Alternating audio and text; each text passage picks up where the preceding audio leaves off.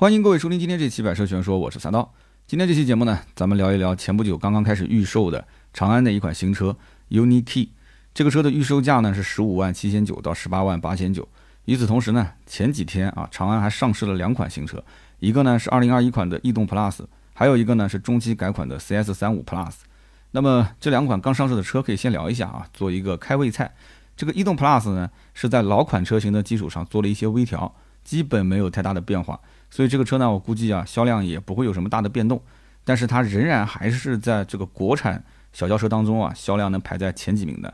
而这个 CS 三五 Plus 呢，是给 1.4T 的版本车型做了一个外观上比较大的一个更新，然后变成了和现在这个 CS 七五 Plus 非常相近的设计风格啊。虽然底子里面的那一套南京 1.4T 加一个七速湿式双离合，这个呢是没有变的，但是呢，外观、内饰、动力、配置各方面都做了一些升级。所以呢，这个车子后续如果价格慢慢的下调，能够调到跟之前老款的优惠幅度差不多的话，那销量应该是会有所增长的。那么就在长安的这两台车发布没多久，也就是三月十一号，网上传来了坏消息。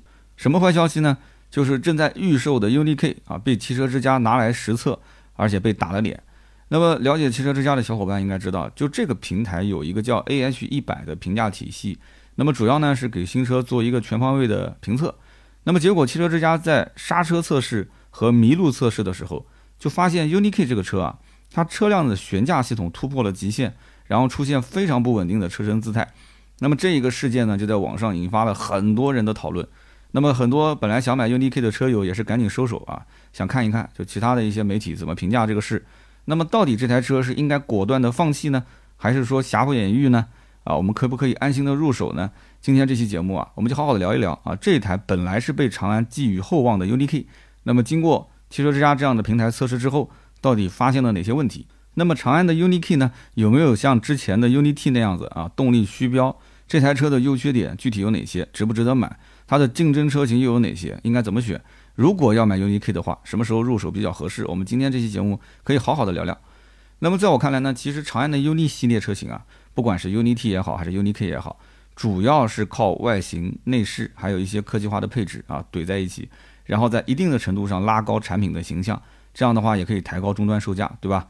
那比方说之前的 UNI-T 啊，它的定位呢是紧凑型 SUV，但是呢它的售价其实不太低啊，它是十一万五千九到十三万三千九，这个价格恰好是卡在 CS 五五 Plus 和 CS 七五 Plus 之间，所以呢你可以把它看作是 CS 六五 Plus。那么包括这一次预售的 UNI-K 啊，它的预售价十五万七千九到十八万八千九，它的定位是中型 SUV。那实际上这个价格切入的就是 CS 七五 Plus 和 CS 九五之间的一个市场。那么 UNI-K 这个车呢，它全系都是二点零 T 加八 AT 的动力配置啊，和之前的 CS 七五 Plus 啊、CS 九五上的那一套都是如出一辙。那么主要的区别就是发动机的扭矩啊，从过去的三百六十牛米变成了现在的三百九十牛米，它的最大功率转速啊是从以前的五千五百转。降低到了五千转，那么最大的扭矩转速呢，是从以前的一千七百五到三千五百转，变成了现在的一千九到三千三百转。那么也就是说，大家不要光看 UNI-K 的这个发动机，它的前缀仍然是 JL 四八六啊这个代号，但是这台发动机是做了不同的调教，因此呢，同一个系列发动机装在不同的车上产生的效果是不同的，所以大家一定要注意这一点啊！你不要试完 CS 七五 Plus，你说这个 UNI-K 就不用试了，对吧？就看看外形就可以了，还是要去试一试。那么依照目前公布的配置表来看的话，整个 UNI-K 虽然呢有四款车型，但是其实我们可以看作它就是两款车型，也就是低配的卓越型和高配的尊贵型，而剩下来呢就是两驱和四驱的区别。低配的两驱版啊和四驱版比少了一个前排的无线充电，高配的两驱版跟四驱版比呢少了一个感应式后备箱，所以呢这个车买起来非常的简单。首先呢你确认要不要四驱，然后呢你再看一看预算啊，决定一下是买高配还是低配就可以了。那么相比之前的 CS 七五 Plus 和 CS 九五这一台 UNI-K 呢，除了外观内饰有比较大的不同，那么车身的尺寸也是介于两台车之间啊。但是有一点不要忽略，就是 UNI-K 的轴距是达到了两千八百九十毫米，那么比目前在售的二零一九款的 CS 九五两千八百一十毫米还要长了八公分。那么 UNI-K 呢，还比 CS 七五 Plus 多了两个二点零 T 四驱的版本，所以呢，它虽然是适时四驱，但是总比 CS 七五 Plus 全系都没有四驱要更好一些。但是有一些网友啊，他就认为说这个 UNI-K 可以看作是 CS 九五的精装升级版，因为两台车的底盘架构啊、动力系统各方面都是非常类似的。只不过呢，两台车的轴距、配置、内饰，还有包括外观设计啊，会有一些区别而已。这个话呢说的也没有错，但是我想讲，就是这两个产品是完完全全打两个不同市场的消费者，他们之间几乎是没有任何的重叠啊。那么在其他方面呢，除了内饰有一堆的舒适和科技的配置之外呢，UNI-K 有一个值得注意的地方，就是它的轮圈的尺寸也是非常非常的大。它的低配车型也就是卓越型，给了一套二五五五零二十的圈胎；高配的尊贵型呢是给了一套二六五四五二十一的圈胎，这是非常夸张的。但是为什么前面我要说野呢？呃，是因为这个节奏最早不是他带的，是魏派的 VV7 带起来的。当年魏派的 VV7 这个车上市，很多人就惊呼说：“嚯啊，全系都是二十寸的轮毂，这什么概念啊？”所以现在是长江后浪推前浪啊，这个 UNI-K 上来之后，对标 VV7，直接把轮圈干到了二十一寸。所以呢，后期长城要上的这个摩卡就要稍微加油加油了啊！是不是考虑给配一个二十二寸的轮圈？这就有意思了啊！国产车今后内饰呢是比拼谁的屏幕大啊，外观呢是比拼谁的轮毂大。那大家需要还注意一点的，就是 UDK 原配的马牌 MC 六的轮胎啊，在市面上基本上是要花一千五百元才能换一条胎，也就是四条胎六千块钱。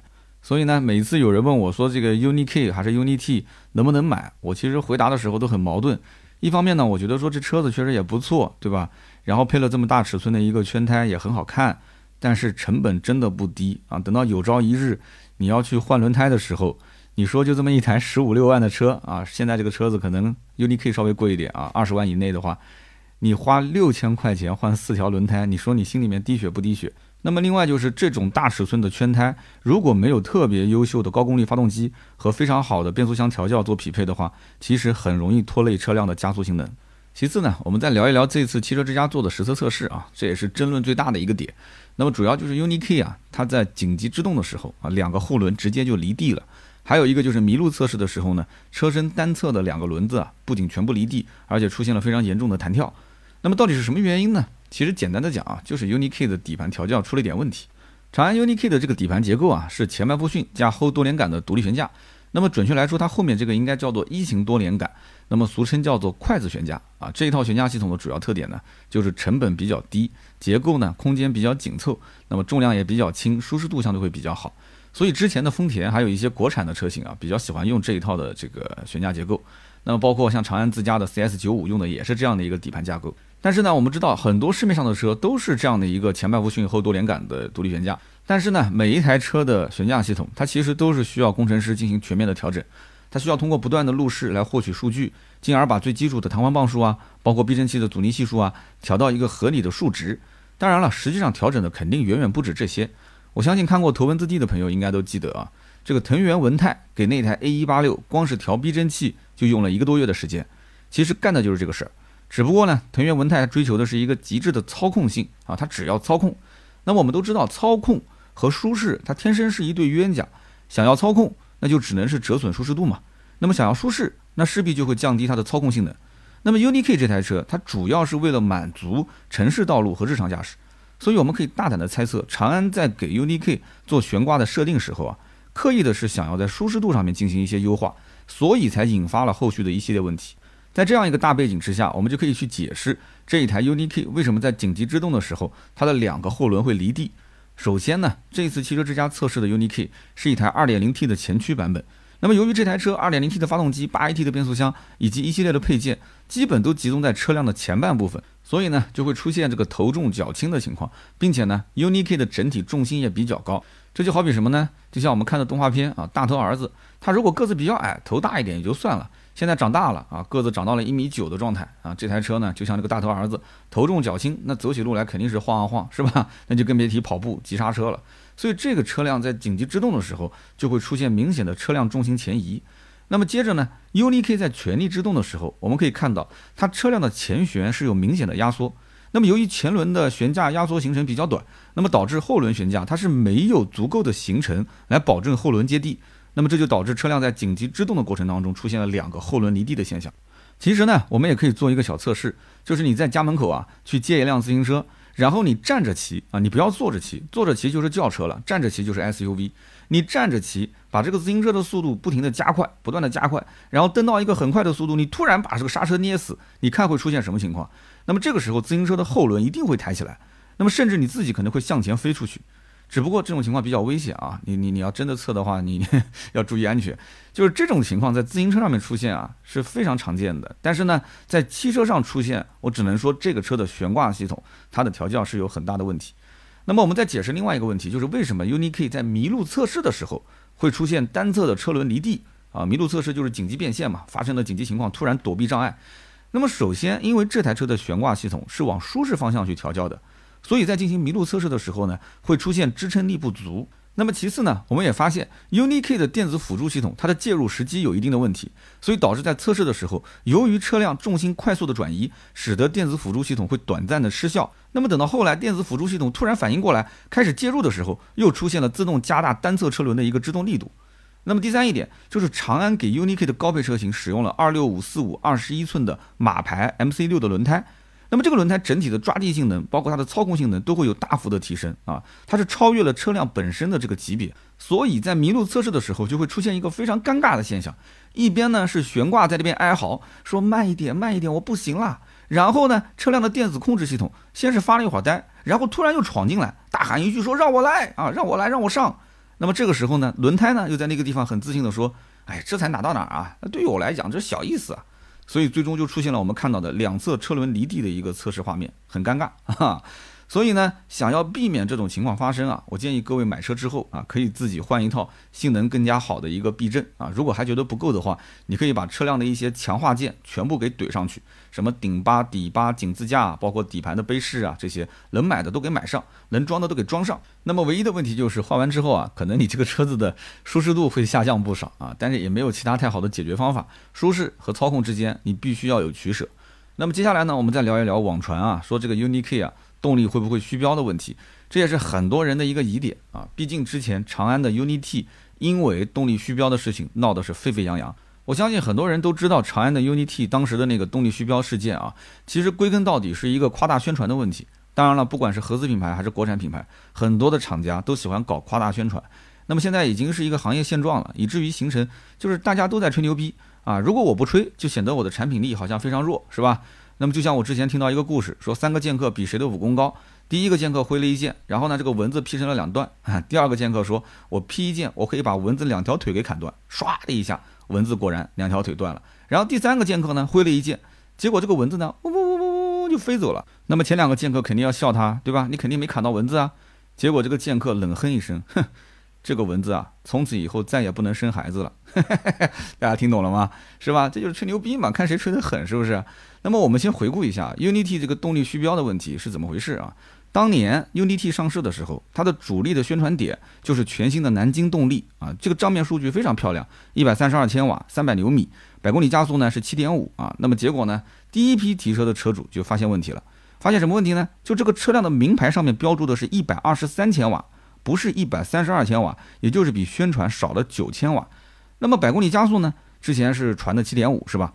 那么媒体和客户实际测试的结果都在九秒左右，跟这个之前宣传的七点五秒啊，应该说是相距甚远。那么后来有专家就讲了，说这个名牌上呢是净功率，厂家宣传呢是额定最大功率，但是消费者听不懂这些，对吧？我们就知道，反正你告诉我宣传的就是一百三十二，我买到手的是一百二十三。那么此后呢，UNI-T 就被广大网友贴上了虚标王的一个称号。那么现在这个 UNI-K 它的动力有没有虚标呢？从目前来看，前期的宣传呢没有过分的夸大。那么汽车之家实测的百公里加速是八点八三秒。这台车的整备质量已经超了一点八吨，测试车辆的胎宽呢是达到了二六五这样的一个宽度，所以结合车重包括圈胎的一个数据来讲的话，八点八三秒的成绩其实还算是不错的。毕竟呢，这台发动机啊，它是一个二百三十三马力、三百九十牛米的二点零 T，而且呢，实测的车辆还是一台前驱车。那么理论上来讲，四驱版本应该是比前驱版本还要再快一些。但是不管怎么讲，这台车在动力方面应该说是没什么水分的，只要厂家后期老老实实的宣传，我觉得大家还是会认可的。那么虽然这台车在动力上我觉得还可以，但是关于变速箱的匹配问题啊，我还是有个问号，因为这车毕竟我还没开到。之前呢，我试过这个 2.0T 加 8AT 的 CS75 Plus，我一直都觉得说那个 8AT 的变速箱啊稍微有点笨。那不过这也没办法，因为变速箱的匹配调教它一直是一个经验活，它需要大量的时间成本去积累啊，不是说你买一个好的变速箱过来之后，立马就可以玩的炉火纯青，是吧？那么根据目前网上已有的评测来看，这一颗 8AT 的变速箱应该是做了重新的调教。那么至于能不能解开我心中对于变速箱的疑问呢？我觉得还是要后期好好的开一开，然后给大家做一个评测。那么不要再出现之前 CS 七五 Plus 上面那种就相对来讲换挡逻辑比较模糊的情况了。如果调的比较好的话，那么这台车子呢，在动力总成方面，我觉得是应该可以加分的。那么现在的这一台 UNI-K 呢，在市面上有哪些竞争对手？我觉得首当其冲的应该是在售的 VV7 和 VV 六 VV 七。当年啊，是国产品牌当中第一个。捅破十五万价位的这个天花板，那么进入到了十五到二十万的这个价位，那么紧接着呢，各个国产品牌开始蜂拥而至，集体进行品牌高端化啊，主要是分两个路线，一个呢就是成立一个定位更高的子品牌，另外一个呢就是原品牌的基础上啊，然后呢用同平台同动力去包装出更加高端的一些产品，那么其中呢魏和领克就已经证明了，就第一条路线是完全可行的，那么长安呢一开始选择的是走第二条路线。但是呢，打造了像 CS 九五这样的产品啊，结果失败了。之后呢，再重新打造 UNI 系列啊，有了 UNI T 啊，有了 UNI K 啊，所以这等于是重新再战的结果。长安呢，在这个时间点推出 UNI K 啊，注定是避免不了被前后夹击。这个价位的国产 SUV，魏派 VV 七、VV 六啊，包括领克零一零五，早已经完成了布局，站稳了脚跟。那么同时实用性更高的，还有包括啊，刚刚上市的这个星途揽月，也是赶在 UNI K 之前，三月十八号就上市了。同时呢，还有一票新车很快也要上市啊，比方说长城的摩卡、吉利的星越 L，在后面是穷追猛打。那么接下来呢，我们就简单的点评一下刚刚说到的这几款车啊，跟 UNI-K 之间的对比，到底该怎么去选？VV 七呢，这个车我们可以第一个讲啊，这台车呢是二零一七年四月份面世的，刚开始上市卖的非常的好，那么曾经月销量可以过万。后来呢，VV 六上市了，对吧？十四万八到十七万五，这个车呢比它晚了一年，但是上车之后卖的也不错。可是很多人看到 VV 六，觉得说那 VV 七好像就没什么性价比了，是吧？外观内饰基本上都是套用 VV 七的，只是小一圈，但是价格便宜很多。啊那么魏这个牌子呢，它是属于高开低走。你要知道，VV 七当年是月销量能过万，但是呢，现在的销量就非常差了，基本上一个月也就是一千多台，它一年才能卖一万多台，所以说跟它之前的辉煌是形成非常大的反差。哎，真的是有点 让人叹息啊。然后 VV 六呢，反倒成为目前销量还不错的一个车型。去年呢，一共是卖了四万两千多台车啊，平均呢一个月是大概三千五百台左右。但是其实这个数据，我相信啊，老魏也是不太开心的。他其实期望呢，还是要再多一些，至少是一两万，是吧？所以我相信长城对魏的销量肯定不满意。毕竟呢，旗下有很多热销车型啊，比方说哈弗的 H 六，一个月四五万辆，对吧？哈弗的 M 六这种车型其实早就应该淘汰了，但是现在卖的仍然很好。然后呢，家族里面还有主打小鲜肉市场的哈弗 F 七、哈弗 F 五、哈弗的大狗。还有呢，就是非常低调的去赚钱的长城炮啊，那么反倒是当年寄予厚望的 VV 六、VV 七，现在是不温不火。所以呢，长城的老板魏建军啊，应该是对这个品牌是比较失望的。毕竟当年是用自己的姓氏去打造的这个品牌，目前是这样的一个局面。长城是非常习惯这种销量霸榜的日子，但是魏系列呢，目前好像也就是坦克三百还稍微的火一些，是吧？那么说到底啊，魏派的 VV 六和 VV 七为什么卖不好？其实是因为太偏科。这个车型呢？外观内饰虽然看上去逼格很高，但是三大件在这个价位其实没什么优势啊。那颗二百二十七马力的二点零 T 发动机，各项数据看起来很漂亮，但是实测的成绩其实和现在的 UNI-K 是差不多的，而且油耗一点也不低。同时呢，VV7 早期的动力系统其实匹配不是很顺畅，七速双离合变速箱反应比较迟钝，然后油耗高也是很多车友反映的问题。虽然说啊，魏派的 VV 六和 VV 七，它产品也在升级，但是只要你喜欢驾驶和操控，那么魏的车子它可能都不是你的菜。VV 七和 VV 六，它只适合把你从 A 点带到 B 点，然后你享受一下车上带来的所谓的科技和舒适的配置啊，就这一点的话，跟后轮离地的 UNI-K 还是非常相似的。那么相信当年刷卡买 VV 七的很多车主，大多也是看中这个车的颜值啊，觉得说十几万啊买了这么大的一台车，而且还有一点这个 New 背的造型啊，还不错，挺时尚的，开出去呢也有面子，是吧？那么大家可能会以为这个车子很贵，那么过了几年之后，这车子为什么卖不出去？就是因为大家都知道魏这个车其实并不贵，那么再加上很多老车主啊不是很好的反馈，那么销量下滑就成了一个定式。所以从定价、定位到定调性，我们会发现 UNI-K 和 VV7 非常相似。所以我希望啊，这个 UNI-K 不要走 VV7 的老路啊。那么在家用方面呢，VV7 的轴距是占优势的啊，UNI-K 的长度是占优势的，它们俩都是有还不错的一个后排空间。那么同时，VV 七呢全系都是前驱啊，没有四驱车型。UNI-K 有两款四驱，虽然呢是一个适时四驱，但是毕竟是四驱，对吧？也可以照顾到一部分人这种通过性的需求。那么剩下来就是看设计，两台车是完全两种不同风格的设计取向。那么我觉得你只要是对审美有一点点主见的话，你一定是不会纠结买哪一款车。那么接下来呢，我们再说说领克零一和领克零五这两款车。那么如果说魏派呢是代表轻奢，那么领克就是强调个性。曾经呢，领克这个车刚亮相的时候啊，领克零一第一辆车嘛，对吧？我是为它捏了一把汗。为什么呢？因为它的设计非常的另类，而且销售政策又比较的高冷啊，时不时还搞一个限量版啊，玩一把饥饿营销。它每一个操作都是跟主流群体的消费习惯对着干，所以这对于一个全新的品牌来讲，真的是非常大胆啊，这是在玩火。哎，但是呢，领克现在卖的还不错。领克零一呢是领克的第一款车型啊，跟这个魏的 VV 七是同一年上市。严格意义上讲，比 VV 七还晚了半年。那么到了二零二零年的时候，领克全品牌的销量已经是突破十七万辆了，但是未全年的销量只剩下八万台不到。所以你想想看，这个差距在哪里呢？长城心里面肯定是很着急的，是吧？那么当然了，领克的三大件在国产车当中也是比较到位的，这也是因为它的背后有沃尔沃，对吧？沃尔沃有给它平台，有发动机，有变速箱撑着。领克零五刚上的时候，大家都觉得这车的动力总成还不错，对吧？高功率的版本，两百五十四马力，三百五十牛米，跟零三加的那一套动力总成完全一致。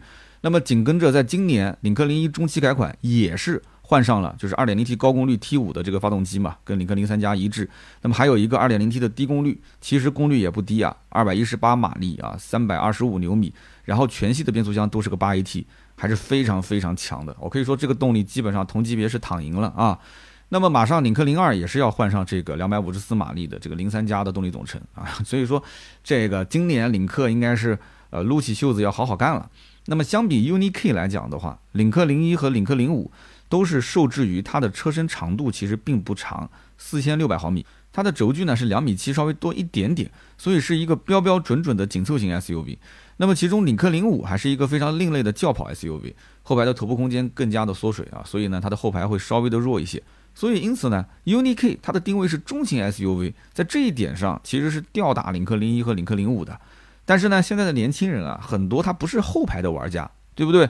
他们对于后排的头部空间也好，腿部空间也好，不是决定他是否购买的根本性的因素。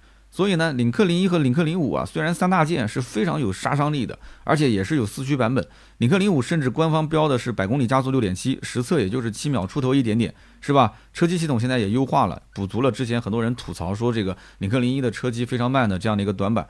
这个产品应该说还是比较均衡的，但是就在空间方面，如果有人特别在乎它的。车身长宽高，它的车内的轴距、后排的空间的话，那么这一点上，UNI-K 还是稍微胜它一点。但是目前来看的话，其实领克零一的热度非常非常高啊，很多人中期改款看了它的变化之后，都是想去买单。那么目前来讲，在车辆定位上面稍微的低一点的情况下，领克零一的价格区间却比 UNI-K 要贵了两万左右，所以它的定价不低。领克零五的起售价也是贵了两万左右，那么顶配甚至贵了五万块钱上下。所以，领克零一和领克零五，其实它的目标不是放在国产的 SUV 里面。你真的觉得说其他的国产品牌车子更大、空间更好，那你就去买吧。其实它的主要目标是打主流的合资的紧凑 SUV，就是像什么本田的 CRV 啊、皓影啊、啊丰田的 RAV4 荣放啊，包括威兰达啊这个级别的车型。那么其实现在合资的中型 SUV 有一些降价幅度非常大。它其实落的价格区间也是和领克零一零五差不多的。你比方说像昂科威和雪佛兰的探界者，是吧？所以阻碍零一和零五销量的最关键的点，不是像 UNI-K 这样的车型，而是跟它同级别的这些啊紧凑型的合资 SUV。所以阻碍领克零一和零五的销量的关键点，我觉得还是价格。但是这也是个很矛盾的点，它一旦要是把这个价格体系啊降下来，突破了它的底线，那可能这个品牌就不值钱了。但是现在呢，守着一个比较高冷的价格呢，这确实。品牌是守住了，但是销量呢，就可能不能突破太高的一个天花板。所以，但凡领克将来如果能够在营销方面再操作一下，对吧？价格啊，找个借口去降一降，可能销量会出现非常大的变化。那么接下来我们再说一说刚刚上市的这个星途揽月啊，三月十八号上市，售价呢十六万八千九到二十二万九千九。很多人也很关心这个车，也会拿来跟这个 UNI-K 做对比。但是我始终认为星途揽月跟 UNI-K 啊，虽然讲它的价位是相近的，但是他们的客户群体根本就完全不一样。星途揽月这车长是四千九百七十毫米，接近五米的车长，轴距是两千九百毫米。那么是属于标标准准的中大型 SUV 啊。从车型的定位上来讲，肯定是比 UNI-K 还要再高一个级别。而且这个车子是全系二三二的一个七座 SUV，UNI-K 是主打五座的，它完全不在一个频道上面。星途揽月是留给七座刚需的消费者，那么人家更注重的是性价比，牌子不牌子不重要，对吧？那么外形内饰这两台车设计也是天壤之别，所以还是那句话，你审美只要有主见，你根本不会纠结买哪一个嘛。那么最后还有一款中型的 SUV 也在这个价位，那就是比亚迪唐。但是呢，唐目前来讲，它的重心是在纯电和插混上面，所以它的燃油版呢只剩下一个配置了，就是十六万五千八。比亚迪呢非常有意思啊，它是一个技术宅。早几年呢，别家都在想我怎么去玩高端化啊，搞了很多的噱头。那么比亚迪一直是按而不动啊，然后专心的在家里面去倒腾各种各样的新能源技术，比方说全新的 DMI 插电式混合动力系统，是吧？上期节目我是被大家喷的挺狠的啊。那么比亚迪呢，还有主打性能的 DMP 系统。那么因为比亚迪的核心技术都是在新能源上，那么新能源车相比燃油车又没有什么价格优势，所以比亚迪也在想办法说能不能在高端品牌方面啊落一落地。啊，所以我们今年也可以期待一下，看看这个比亚迪能不能整出一个高端的品牌啊？高端品牌是主打新能源还是主打燃油？我个人推测，就算是出高端品牌，也是主打新能源。那么除了以上的这些车型之外，那么还有一些车没有上市，也是拿来去对比比较多的。那比方说像魏派的摩卡，包括吉利的星越 L。那么我们先说说这个摩卡啊，摩卡目前连预售价都没有，但是呢，在三月份会上市，所以很奇怪，为什么马上都上市了还不给一个预售价？那么我在想，这个价格可能是要给大家一个惊喜啊，希望不是惊讶。那么不得不说，现在长城起名字非常的文艺啊，总结下来就是初恋骑着赤兔，背着炮，然后牵着大狗去喝摩卡，对吧？你这样一记就记住了啊。那么摩卡这个车的定位是中型 SUV 啊，基本上就是替代了 VV7 成为家族旗舰了。车长是四千八百七十五毫米，轴距是两千九百一十五毫米，也是非常的大。那么每一样，它跟 UNI-K 都是贴身肉搏。上面数据还是稍微有点优势的。那么如果说 vv 七和 unik 的竞争只是百分之八十那么摩卡和 unik 的竞争度应该在百分之九十以上。摩卡现在已经非常明确啊我的定位就是高于 vv 七的我是这个品牌的旗舰车型。那么参考 vv 七的定价正式上市的价格肯定是要高于 unik 的所以摩卡的价格肯定卖得更贵。那么摩卡呢会提供插电式混合动力和燃油版两种车型。燃油版很有意思啊它是用的全新的一二零 n 2.0T 发动机加一个48伏轻混，再加一个九速的双离合变速箱。发动机呢可以输出两百一十三马力，三百二十牛米啊，支持米勒循环，热效率是百分之三十八。变速箱呢是长城自己研发的，其实是跟博格华纳一起合作的啊。那么是全球首创的横置九速双离合变速箱。那么此外呢，摩卡的高配车型还带有主动电磁悬架，所以这台车它今后啊是不是一个良心的产品，主要就是看它的高配车型定价定多少钱。那么据说呢，我们同行啊有一些媒体已经试过了这个魏派的摩卡啊，据说这个厂家下了一些猛料啊，相比于 VV 七和 VV 六上面的那一套 1.20CB 2.0T 发动机加七速双离合的变速箱，整体的操控性上有非常大的进步。那么等上市之后呢，我也去试驾一下，再看一看各大平台的这个实测。到底怎么样？会不会两轮离地？所以呢，为呢之前被很多人吐槽的啊，油耗高，然后呢换挡逻辑不清晰这些问题，是不是在这台车上能解决？我也是拭目以待。那么在配置方面，摩卡也是加了很多的驾驶辅助系统啊。前不久这个奔驰 S 级一直在吹的那个叫 ARHUD 是吧？这台车上就有啊。同时呢，车机系统也会有所提升。但是这些呢，我估计大概率都是选装或者是高配车型才会有。那么此外呢，摩卡在设计上也很有意思。外观呢升级之后啊，走的还是这个轻奢风格。那么内饰呢，也是走了一个极简风格啊，跟特斯拉一样，中间竖了一个大屏，再加上一个窄窄的全液晶仪表。但是内饰啊，绝对不像特斯拉那样是一个毛坯房的感觉啊。除了摩卡，还有吉利的星越 L。目前的消息，这个星越 L 呢会在四月份上海车展上市，车长是四千七百七十毫米，轴距是两千八百四十五毫米。那么从账面数据上来看呢，星越 L 对比摩卡也好，对比 UNI-K 也好，都是稍微要弱一些。不过有的时候呢，这个账面数据啊，也不一定能说明问题啊。你还是要到 4S 店去试一下，等这个车上市之后，看一看它跟摩卡也好，UNI-K 也好，后排空间差距到底有多大。那么另外就是星越 L 这台车本身啊，就怎么看都感觉跟星越本身没有什么关系。就是说这两台车啊，虽然说星越 L 比星越是大了一圈，但是最重要就是星越 L 是一个传统 SUV，星越是一个轿跑 SUV，两台车停在一起根本看不出什么血缘关系啊。设计上没有很多相似的地方，那么整体来讲，感觉调性都不一样。从官方的说法讲啊，星越 L 这个 L 其实不是代表星越加长，哎，那代表什么呢？他说代表着这个更大、更豪华啊、更颠覆的意思。因为豪华、颠覆、更大都是英文 L 开头，所以就叫星越 L 啊。那这个解释大家开心就好。所以我觉得呢，星越 L 最有看头的地方就是它内饰啊，中控屏幕和副驾驶的屏幕连在一起啊，中控屏跟副驾驶的屏啊，不是液晶仪表啊。这两个屏连在一起，整个中控面板就是一个大的屏幕。那么据说这台车啊还会用吉利最新的数字智能座舱系统啊，这也是一大看点，以及更高级别的自动驾驶技术。那么在三大件方面，新越 L 呢，它也是基于这个 CMA 的架构，同时还有二百一十八马力 2.0T 的发动机，加上一个七速湿式双离合变速箱，以及二百三十八马力 2.0T 加上一个八 AT 的变速箱，这两个动力总成。同时呢，新越 L 也会有适时四驱的版本啊。所以呢，综合来看，长安在过完年之后相继推出了三款新车，看来今年是很有想法的。而 UNI K 这个车型呢，又是这一次的绝对重心。所以我可以讲啊，UNI 系列走的都是颜值路线。UNI T 当初呢是凭借一张脸，当时就让很多人啊去关注它了。那么如今 UNI K 呢，又把长安的外观内饰设计推了一个新的高度，那么加上价格也不是定的很高。所以 UNI K 现在的流量还是比较不错的啊，只不过因为这次出了汽车之家的测评事件嘛，很多人开始会有点纠结和犹豫。但是我看到网上有些人甚至拿 UNI K 跟什么本田冠道 URV 啊、福特锐界放在一起对比，说什么哎呀，你看来了一个新对手，这个就有点夸张了啊，这可能都是一些水军。我们呢，普通的老百姓啊，手里面捏着钱，我觉得还是要放平心态。UNI K 这个车本身就是一个设计还不错，对吧？空间也够大。科技配置呢也比较齐全的一个中型 SUV，但是它的产品力绝对没有超过十五到二十万这个价位。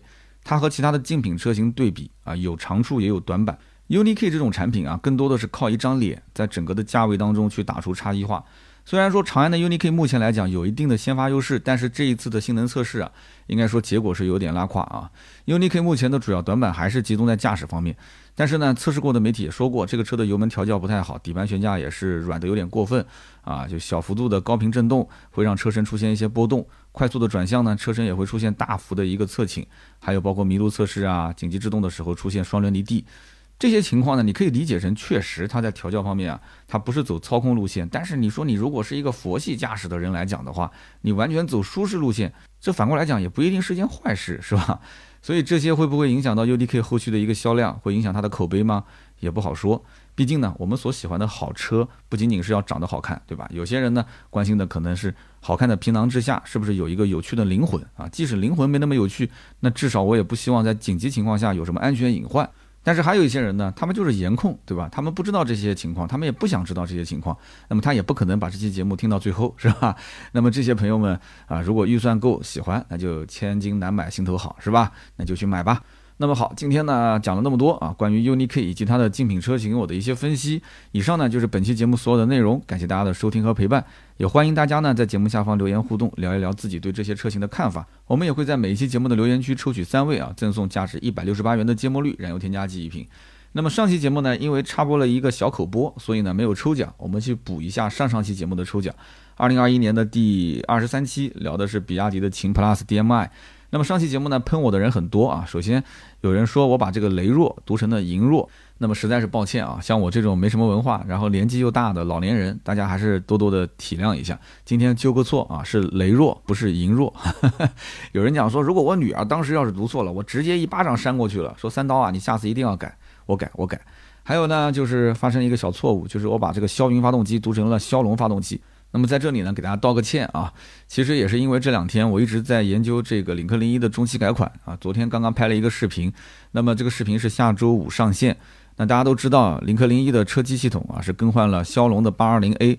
那么这个稿子本身一边在写这个稿，一边在写那个稿，中间就搞串掉了，实在是抱歉啊。是比亚迪的霄云一点五升啊发动机。那么上期节目呢有三条留言啊，首先是 L U X R F E R O。他说这一期节目三刀，我跟你观点不同啊。首先，DMI 不能算是传统的插电式混动，它的这一套系统更像是本田的 iMMD 的一个大电池的版本。iMMD 呢，可是比 THS 还要好的混动系统。比亚迪能有这么强的技术，我个人是很欣赏的。DMI 的优势就是给车主一个绿牌，能充电的 iMMD，而且还很便宜，我感觉是真的香。除了长时间的使用稳定性需要用时间验证之外，其他的方面呢，我感觉是吊打两田混动。我是很看好这个 DMI，比亚迪非常牛逼。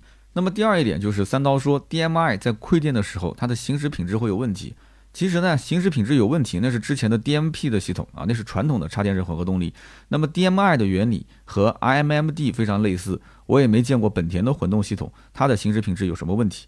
第三一点呢，三刀说比亚迪和小米类似啊，我不敢苟同。小米是典型的打价格战和耍猴买期货的一个策略。小米的这个策略呢，搞的是现在手机市场乌烟瘴气，买个手机都要去抢。比亚迪显然跟小米完全不同。我非常的佩服比亚迪啊，这么多年坚持走技术路线，和小米这种玩营销的公司完全不是一个风格。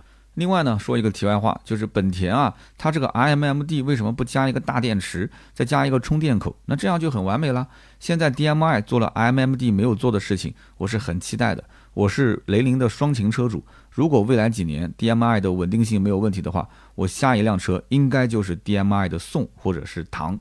那么非常感谢这位听友啊，说的是句句在理啊，针针见血。那么我们在读下面一条听友之后，我再进行一个点评。下一位听友叫做听友二幺七六二七四八二，他说三点八升百公里的油耗是在馈电状态下实现的，买五十五公里的版本几乎可以当做纯油车来使用，无需快充都是可以用的。那么绿牌呢，没有购置税。一千多公里的续航，七秒多的百公里加速，完全可以靠它的刀片电池跟同级别的日系混动车型的油耗去相提并论，甚至更低。而且它的动力也更加的强劲。虽然配置上是有些不合理，但是瑕不掩瑜。那么这两条评论呢，我们一起总结一下。上期节目呢，我主要的问题点出在几个方面。第一个，我没有提到三点八升百公里在馈电状态下的一个油耗表现。那么这件事情呢，我们跟编辑部也讨论了一下，因为大家觉得说。混动车型油耗都很低，因为日系的混动基本上它不插电也能做到五升上下，所以这个三点八升并不是一个特别优秀的水平。但是我后来跟编辑也说了，我说这是我们的失误，我们还是应该去讲一讲，因为在国产的轿车当中啊，走插电路线的比亚迪目前来讲玩的是最溜的。那么以前插电式混合动力价格比较高，那么不说也就不说了，对吧？因为你花了那么多的钱，省油是必然的。但是现在它整体 DMI 的售价已经是直接切到了合资的轿车的一个最最最核心的地带。那么这个时候它的油耗表现这么这么的好，特别是馈电状态下三点八升的话，那么我们就应该是大吹特吹，好好的去说一说。那么其次第二一点就是上期节目没有完整的介绍这台车在不同情况下的驾驶工况。那比方说它有 EV 的纯电模式，有 HEV 的串联模式，有 HEV 的并联模式啊，还包括有发动机直驱模式。所以在这种情况下，我们应该去说一说。我其实的观点是有的，但是上期节目没说。那么我当时我也不知道为什么就这一段就给漏掉了，其实是非常非常关键的。你比方说，这位听友讲了，就是说他大部分的情况下可以在这个增程式的方式在市区开，所以它的油耗会非常省。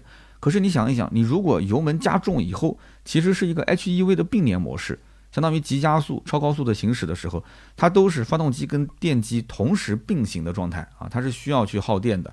那么同时，EV 纯电呢，你肯定是需要切换，对吧？五十五公里的续航，一百二十多公里的续航，也不可能是跑满嘛。它任何电动车，你乘一个百分之七十、百分之六十五都是正常的。那么发动机直驱一般都是高速巡航的状态下，是吧？所以增程的情况，大多数还是在市区的堵车的时候，或者你馈电的状态下啊，在一部分的情况用增程的形式来跑。所以因此，每一个人开比亚迪的秦 PLUS DM-i，它的油耗都不一样。而且每个人如果他的环境相差非常大的话，油耗可能差距都会比较大。所以三点八升的油耗呢，确实应该讲。然后这四种不同的驾驶方式可能会出现什么样的一个结果，上期节目也没有讲。再加上我什么都没说，就补了一句有电一条龙，没电毛毛虫。那么很多人就开始喷我了。我是接受大家的批评的啊，确实是我的错，我下次一定注意啊。那么下面一位听友叫做圣哥四 K，他说三刀好。我是上海的秦八零车主啊，插混，当时呢落地含保险十四万七，今年呢是用车的第四年啊，我也是对比亚迪比较佩服，这一辆插混车型提速快，堵车的时候也很平顺，高速开的也很稳，还有胎压显示、自动落锁等等功能，而最关键的一点呢，就是这个车非常的省油，我这四年跑下来呢，综合油耗也就二点七升啊，还是非常满意的。我本来是打算今年置换秦 DM-i 的顶配。但是呢，上海市出了一个新政策，就是在上海当地，如果你名下有蓝牌，你就不可以再申请插混的绿牌了。所以我就非常的郁闷啊。那么现在只能花十五万去考虑买纯电或者是燃油车了。我现在都不知道该买什么车了。没关系啊，联系盾牌，回头我们俩可以好好的聊一聊这个事情。那么以上的三位就是我们的二零二一年二十三期比亚迪秦 PLUS DM-i 的这一期的留言。那么下面呢是上一期节目，也就是二十四期，第一位听友叫做原味五 n，他说三刀我听了几年的节目都没有留言，今天实在忍不住了。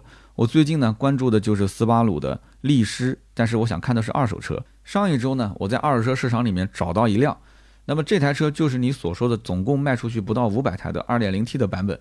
当时这个车商要十七万，我觉得非常贵啊，非常纠结，我不知道值不值得为信仰买单。那么想一想以后的维修费用啊、置换的费用啊，我始终是下不了决心。斯巴鲁确实和你说的一样啊，有自己的特点，花里胡哨的配置不多，都是非常实用的配置。可是很无奈啊，在中国是这样的一种销售情况，想爱但是又不敢爱。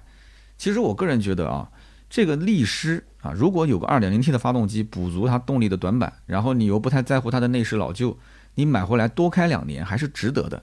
你要如果买来就玩一玩，然后再过个一年就把它卖掉，那你买来的价格可能不便宜，但是你卖出去的价格一定是让你滴血。可是这台车如果真的是你真心喜爱的，你为什么不在手上多开几年呢？你真的能开个三五年的话，我觉得你不用担心这些问题啊，这是你的真爱啊，你每天看到它你都开心啊，那种发自内心的嘴角上扬，你这种感觉其他的车上你找不到啊，该买还是要买，好吗？车况一定要好。那么下面一位听友的 ID 啊，叫做两厢小破，已非 Polo 粉丝，他说我是一个会考虑买斯巴鲁的人，虽然还没有行动。十年前啊，我在中学时期，由于头文字 D 成为斯巴鲁一爆的车迷，机缘巧合呢，拿了驾照之后，又开过亲戚的一零款傲虎。觉得这个车子虽然挺大，但是开起来很灵活。虽然说噪音有点大，减震也是有点硬，但是至少比这个本田啊、马自达要好一点，是吧？那么自己买车的时候呢，也考虑过森林人。老爸当时出钱，但是没办法，就听老爸的嘛，买了一辆马自达 CX-5。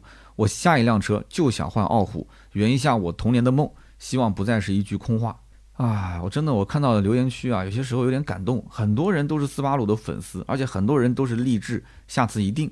那我就相信你们一回吧，下次一定好吗？那么还有一位听友叫做万斯幺零幺五，他说，二零二零年我买了跟傲虎同平台的力狮，你看看人家，人家说买就买，对吧？去年刚买的力狮，去年你看疫情这种环境，人家买了一辆力狮，然后括弧因为傲虎太贵买了力狮啊。他说我当时想买一个 B 级车，我不太喜欢街车，斯巴鲁全系标配四个座椅加热，全系都是七个安全气囊，包括主驾驶的膝部气囊，而且还有方向盘的加热。斯巴鲁全部车型都送五年十五次基础保养啊，半年或者五千公里保养一次。我看了很多的一些 B 级车，那低配的安全配置不行，高配呢很多的一些配置我觉得没有用，因此呢我就选了斯巴鲁的力狮，我觉得配置非常实用。总结一下，斯巴鲁除了森林人之外的车子都是小众，全时四驱，逼格还行，安全系数高，质量比较稳定。那么借用销售的一句话呢，就是喜欢的人自然会买，不了解他的人怎么忽悠他也不会买啊。这个总结的非常的好。那么以上三位呢，就是二十四期节目的中奖留言，非常感谢啊，每一位听友在我的节目下方留言互动啊，这是对我最大的支持，也希望大家多多积极的留言啊，我们会抽取每期节目三位，赠送价值一百六十八元的芥末绿燃油添加剂一瓶，大家也是欢迎加入我们的微信社群啊，可以添加微信号四六四幺五二五四。最近一段时间呢，我们的活动也是非常的多。你添加这个微信之后，可以进入我们的微信群，我们会有及时的通知。那么这一周呢，我们是做了一场直播啊，送了一个苹果的 iPad。那么我相信很多的听友应该都参与了这一场直播。那么这样类似的一些直播抽奖的活动呢，我们今年应该会有很多场。大家加了微信之后，进入我们的粉丝群，就可以及时看到我们的通知。那么另外呢，就是我的新浪微博“百车全说三刀”啊，如果平时想看更多的一些我日常生活啊，包括我对车辆的一些分享，都可以去关注我的新浪微博。百车全说三刀，那么好，以上呢就是今天节目的所有内容，我们下期节目接着聊，拜拜。